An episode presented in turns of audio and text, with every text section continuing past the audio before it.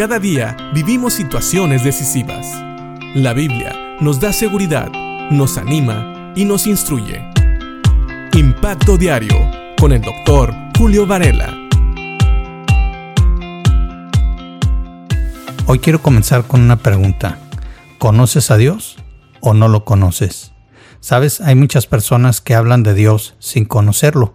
Ellos se imaginan cómo Dios debe de actuar o lo que Dios debería de hacer, pero no saben exactamente cómo Dios lo va a hacer porque no conocen su carácter. Hay personas que hablan de un Dios que está en sus mentes, pero no del Dios de la Biblia. Ellos pueden tal vez pensar cómo debería de actuar Dios según sus criterios y según su moralidad, pero es diferente conocer al Dios de la Biblia y hablar realmente de lo que es Dios, de cómo Él actúa y cómo Él piensa.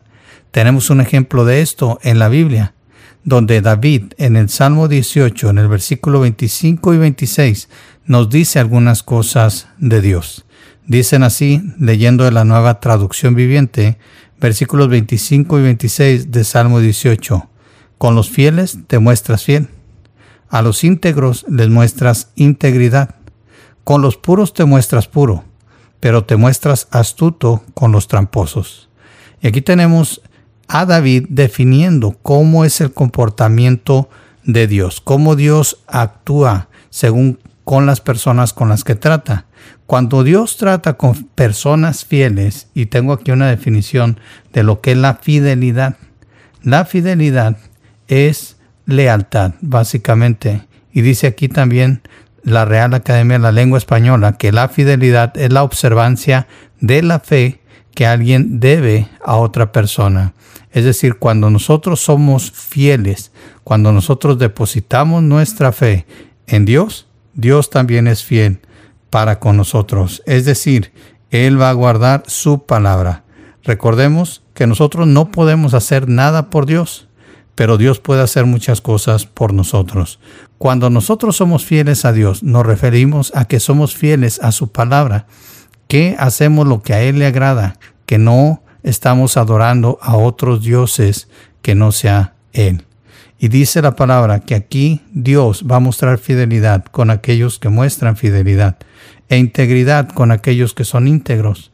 La definición de integridad es una persona recta o intachable, o también una persona que no carece de ninguna de sus partes, aunque también esto se puede aplicar a algunos objetos. Pero tomemos la definición de ser rectos o intachables. Dios muestra integridad, Él es recto, Él es intachable y Él quiere que seamos iguales. También habla de la pureza. Con los puros te muestras puro. Pero fíjense lo que sigue diciendo el versículo 26 pero te muestras astuto con los tramposos. Me llamó la atención porque la palabra astuto significa hábil para engañar, pero también significa hábil para evitar el engaño.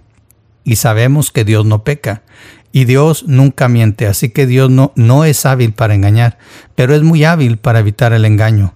Por eso, si nosotros leyéramos este versículo nuevamente, diríamos, pero te muestras hábil para evitar el engaño con los tramposos. Es decir, nadie se puede burlar de Dios.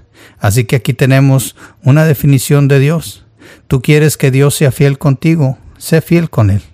Quieres que Dios muestre su integridad en tu vida, sé íntegro delante de Él. Sé puro delante de Él y Dios te va a mostrar su pureza. Pero ten cuidado, nadie puede engañar a Dios. Él es muy hábil para evitar el engaño. Ningún ser humano, ni siquiera Satanás, puede burlarse de Dios. Así que la siguiente vez que pienses que puedes burlarte de Dios, recuerda esto. Dios es muy astuto. No puedes engañarle.